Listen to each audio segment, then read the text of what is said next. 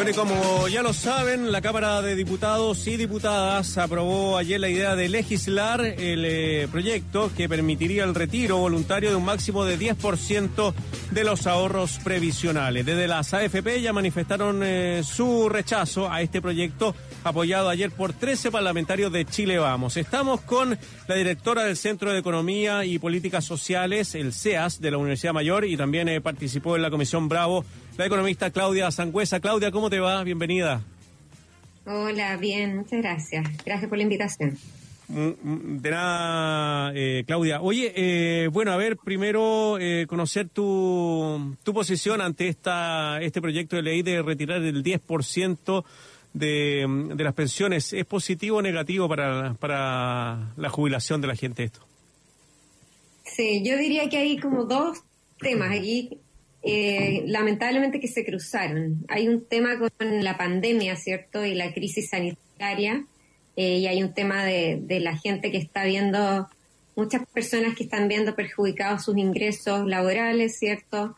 Eh, muchas actividades que no están, siendo, están pudiendo ser hechas, y entonces estamos en eso eh, y esto se mezcla, ¿cierto?, con, claro, una política pública en estos momentos que ha sido eh, tardía, diríamos, y, y, un poco generosa, ¿no?, que no alcanza en realidad a la clase media. Entonces, eh, como tenemos nosotros un, un, un, sistema de pensión de ahorro individual, bueno, la gente dice, ahí tengo mi ahorro, porque no lo uso, como cualquier persona y familia tiene ahorro, ¿cierto?, ¿por qué no lo uso en estos momentos para poder justamente enfrentar esta situación? El problema es que nosotros tenemos ese, ese sistema de ahorro individual para financiar pensiones, ¿sí? no para financiar eventos catastróficos durante nuestra vida. Mm. Y cuando sacamos entonces los ahorros de ahí, lo que va a pasar, todo lo demás constante, ¿cierto? Es que van a disminuir las pensiones. Y el otro problema que tenemos es que no tenemos nada más. O sea, el, otro sistema, que hay, que es el sistema de pensiones solidaria, también está muy focalizado, no es universal, ¿cierto? Solo si estás en el 60% más vulnerable, recibes una pensión básica solidaria que es baja también. Eh, la PS también entonces podríamos eh, generar, si es que no generamos nada más, en el sistema, podríamos estar generando mayor pobreza de la que vamos, de tenemos en el sistema de pensión. Entonces están cruzados los temas porque también hace mucho tiempo que el sistema de pensiones tenemos un diagnóstico y, todavía no hemos sido capaces de, reformarlo de manera más, más estructural. Y por eso se mezclan aquí las discusiones, lamentablemente. Se mezcla el tema como de la pandemia con el tema de la reforma más estructural del mm. sistema de pensiones, que es un tema que deberíamos estar, eh, o sea, haber solucionado, nos hemos demorado mucho y, va como... Y bueno, la, la, crisis misma también en cierto sentido eh, mueve eh, muchos otros temas. y básicamente eso es lo que está pasando ahora. Sí, eso eh, conversábamos recién, que son dos patitas lo que eh, eh la vía en la, gente que se alegra ayer de que esta discusión haya avanzado. Una tiene que ver con la urgencia, pero la otra tiene que ver con definitivamente empezar a mover, los cimientos de este modelo de pensiones. Eh, yéndonos a la primera, ¿tú estarías de acuerdo con que si el gobierno al fin hiciera una propuesta amplia de apoyo a las personas y de qué características tendría que ser esa propuesta, ¿este proyecto no sería necesario que avanzara? Es que de nuevo van los temas mezclados. O sea, yo creo que eh, ya el tema este no es no es solo de los ingresos para la pandemia. Yo creo que aquí hay un problema con, con la crítica al sistema de pensiones. Claro, pero te quiero eh, preguntar si saliera el ministro Briones hoy día diciendo, ¿saben qué? En realidad, mira, nos endeudamos y vamos a hacer una inyección como la que te quiero preguntar además que se han hecho en otros mm, países, en Estados Unidos, en Canadá, y vamos a apoyar a la gran mayoría de la gente, incluso personas que se encuentran en el 5% más rico del país, entre el 10 y el 5% y de ahí para atrás todo. ¿Sería necesario, habrían argumentos que no tuvieran que ver con la otra patita para seguir con el proyecto?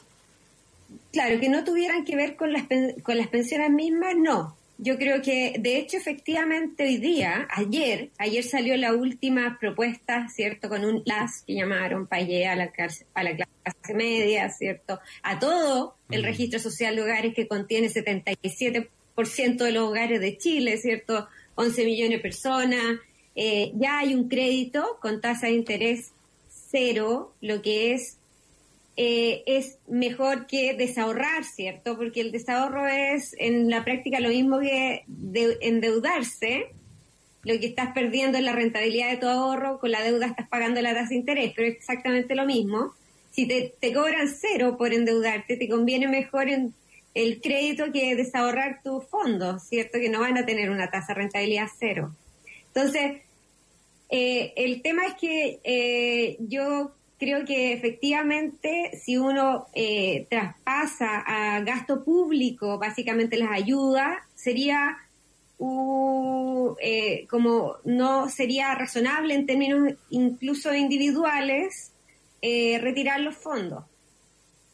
Em, sin embargo, creo que hoy día el tema del retiro del mm. fondo ya no es tanto un tema de recursos para la pandemia, sino que aquí hay un tema con el sistema de pensiones. Eh, básicamente, hay, poca confianza en las instituciones que administran los fondos. Sí, pues ayer había argumentos había argumentos de parlamentarios que decían esto, que era el primer paso finalmente para terminar con, con este sistema. Que este sistema, según tú, lo que comentabas ayer en tus redes sociales, no es un, un sistema que eh, se puede incluir, entre comillas, en un sistema de seguridad social, porque en Chile no existe ese sistema de seguridad social. ¿Por qué no existe en Chile un sistema como el que tú describes, de seguridad social, donde, bueno, todos tengamos algún cierto cierto nivel de seguridad para el resto de nuestra vida. Claro, esa es una discusión bien interesante porque efectivamente el gobierno, por ejemplo, y, justifica que el sistema de FP es un sistema de seguridad social, pero yo creo que confunden ahí los conceptos. La seguridad social en general, si uno mira los estudios de la OIT, cómo nace esto con el Pacto de Derechos Económicos, Sociales y Culturales, ¿cierto? Una cuestión, un constructo más bien como histórico, nace de la idea de que la sociedad enfrente ciertos riesgos de la vida de forma eh, colectiva. Entonces, por ejemplo, en salud se entiende muy bien, ¿cierto? Claro. Si alguien se enferma, o sea, en, en los momentos de la vida donde las personas pueden contribuir, contribuyan, entonces las personas sanas, que trabajan, que, que paguen cierto sus contribuciones, para que en momentos de la vida que lo necesitan puedan acceder a un sistema de salud, por ejemplo. En pensiones es lo mismo, ¿sí? Que en momentos de la vida que podamos contribuyamos a un sistema, pero colectivo, y que ese fondo colectivo se acceda en los momentos en que los necesitamos, como, como se hace con la pensión de invalidez, por ejemplo, que tiene un componente de seguridad social en Chile, a todo esto. Pero eh, en vejez no, en vejez no se hace porque es como muy individual, y por eso decimos individualista, mm. Eh, la pensión a la cual tú accedes en realidad depende de lo que tú contribuiste y no de lo que en realidad necesitas como No hay diariedad, ¿sí? no hay ningún mecanismo de corrección. O sea, lo que está pasando hoy día, por ejemplo, si mucha gente pierde el empleo producto de la pandemia, deja de cotizar, deja de contribuir, le va a bajar su pensión futura producto de la pandemia de quién es culpa en, el, en la pensión, básicamente, del individuo. Está todo muy, eh, la responsabilidad final, el resultado de la pensión, es individual. Entonces, en un sistema de seguridad social eso se corrige. En general, esos sistemas entre, tradicionalmente se han financiado, el problema que han tenido es ese, en el fondo. Se han financiado con las contribuciones solamente de los activos y en la medida que ha pasado el envejecimiento de la población, como la, la razón entre los activos y los que necesitan ha ido disminuyendo, ¿cierto? Y eso hace que el Estado haya tenido que meterse mucho más a aportar, ¿sí? Y eso por eso por eso dicen que están quebrados, en realidad no están quebrados, pero en realidad son caros, ¿sí? En estos momentos, en los países donde ya ha envejecido la población. Mm. Y, es, es una prioridad, además de los países, y tiene que ver con cuáles son las prioridades y a qué se le destina presupuesto. Y si en algunas partes eran a las fuerzas militares, o en algunas épocas a las fuerzas militares, eh, ahora las sociedades pueden decidir que prefieren que su presupuesto se vaya prioritariamente, por ejemplo, a la seguridad social y entre ellos a los pensionados. Podría ser en este caso, eh, podría ser eso. En nuestro caso, yo personalmente creo que podemos, nosotros tenemos una oportunidad muy grande, porque nosotros, allá hay una generación de gente que ha ahorrado mucho. Entonces, no, nosotros no necesitamos pasar, o sea, deshacernos de los ahorros y empezar con un sistema de reparto. Nuevo. Tenemos un, sistema de ahorro ya. Lo que hay sistemas, por ejemplo, que eh, se llaman de ahorro colectivo. Entonces, las fuentes de financiamiento pueden venir del ahorro pueden ser complementadas con eh, contribuciones eh, intergeneracionales, ¿cierto? O sea, ahora de, las que llaman de reparto, ¿cierto? De los ahorros activos y del Estado. Nosotros tendríamos fondos para tener un excelente sistema de pensiones, ¿sí? Con los fondos que tenemos, con los fondos que tenemos ahora, Claudia. Sí, el problema es que si, si, si nos llevamos los fondos para la casa, por ejemplo, desfondamos el sistema en el sentido de que lo vamos a ocupar en cualquier cosa menos pensiones. ¿eh? Ahora, yo tengo la sensación, Claudia, que las personas eh, tienen una esperanza, primero, tienen cero fe en las jubilaciones actuales. O sea, que las personas tú les digas que van a sacar plata y van a disminuir sus pensiones, las personas saben en general que van a tener unas pensiones míseras. No está ahí puesta la fe de tu ahorro para la vejez, en realidad. Entonces, y me da la sensación sumo a que uno espera, y, me incluyo, a que de aquí, a un tiempo resolvamos el tema de las pensiones de otra manera. Y ahí te quiero preguntar sobre esta otra patita del proyecto que se aprobó ayer, que no solamente tiene el retiro de fondos, sino que además incluye la creación de un fondo solidario, ¿no? Sí. Esa es una, bueno, en realidad no es solamente una cuestión subjetiva, si al final es objetivo, o sea, si la pensión es muy baja, un cambio porcentual de, no sé, 5%, en términos absolutos, en términos de... Tenemos problemas con el audio de Claudia Sangüesa. Espéranos, un poquito, Claudia, porque vamos a mejorar el contacto para ver si lo, la llamamos por teléfono a Claudia para, para ir terminando con la idea que ella nos estaba proponiendo, estimada Lucía.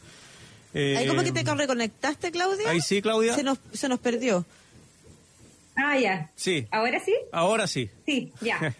Sí, no sé en qué estaba, pero estaba diciendo que, que, en el fondo la sensación de las personas es bien también racional, ¿no? Es una, es una, eh, o sea, obviamente que las pensiones están tan bajas en nivel y las, las expectativas son tan bajas que un pequeño cambio porcentual en términos monetarios no es tanto. Por eso, por eso tienden a pensar. Claro, este, y la propuesta, esta, esta indicación que venía con un fondo solidario, la idea de la indicación eh, es que se construya una pensión que sea de seguridad social, paralela a la pensión del ahorro individual. Entonces, ¿cómo se, cómo se define esa pensión? Eso no ha sido definido, ¿cierto? Eh, eso tiene que ser conversado y discutido y si llegara a aprobar esta reforma habría tiempo para hacerlo bien, ¿cierto? Pero la idea era que generáramos una fuente de pensión que, que sea paralela al sistema de ahorro individual porque finalmente el gran problema que tenemos es que las pensiones del sistema de ahorro individual son completamente insuficientes. Mm.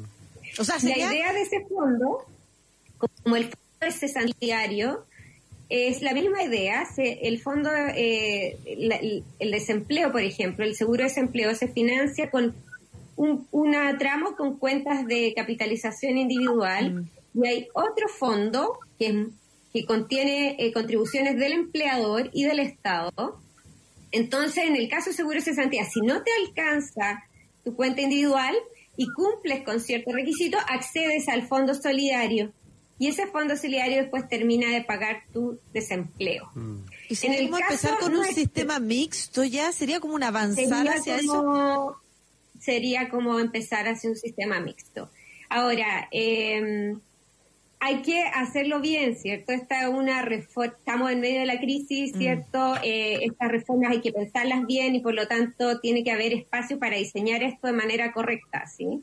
Eh, y esa es una de las críticas y autocríticas también que hay hacia esa indicación, ¿cierto? Es como, eh, esto es pensar en una política pública, básicamente. Entonces, ahora, este, llevamos tanto tiempo conversando, hay tantas propuestas en la mesa, eh, que no es en realidad nada eh, complicado, simplemente hay que sentarse y atreverse un poco a hacerlo. Sí, pues ustedes estuvieron Pero esa era la idea. Claro, ahí en la comisión. Se hablaba mucho de, sí, exactamente. Se hablaba mucho ayer de reintegro de fondos, como pensando, y ahí que yo quería aclarar eso, porque no es, no es, está pensado para que el que sacó, no sé, 100 pesos, por ejemplo, se le devuelvan los 100 pesos a su cuenta, ¿no? No está pensado de esa forma.